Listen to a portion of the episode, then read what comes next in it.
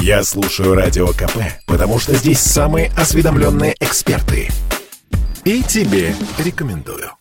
Новогодние праздники проходят, а подарки остаются. И сколько среди них бесполезных магнитов, свечей и настольных фигурок тигра. И выбросить жалко, и ставить некуда. Такую безделушку дороже 100 рублей не продашь, а то нужно еще постараться. А вот ненужную электронику и одежду очень даже можно, говорит мой коллега, корреспондент «Комсомольской правды» Андрей Абрамов. В промежутке между новым и старым Новым годом он внимательно следил за объявлениями москвичей на интернет-барахолках.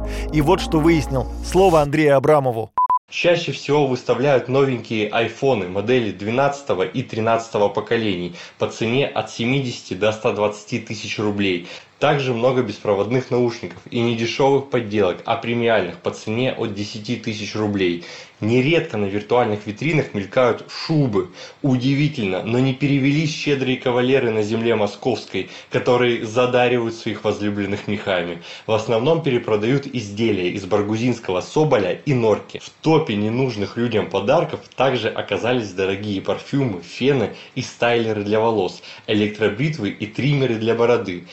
Избавляются и от роботов-пылесосов, Интересными кажутся предложения о перепродаже подарочных сертификатов в магазины. Их отдают ниже номинала. Авито и иже с ними усыпано кофточками из ЦУМа, сумочками Louis Vuitton и кроссовками Баленсиага. Попадались и довольно необычные подарки, например, деньгомет. Это игрушечный пистолет, который стреляет купюрами. И стало известно, сколько россияне потратили на празднование Нового года. Ответ дали социологи ВЦИОМ. На четверть больше, чем при встрече 2021 года. В среднем по 23 тысячи рублей. Из этой суммы на праздничное застолье ушло больше 7,5 тысяч, а на подарки друзьям и близким около 8,5 тысяч рублей. Юрий Кораблев, Радио КП. Спорткп.ру О спорте, как о жизни.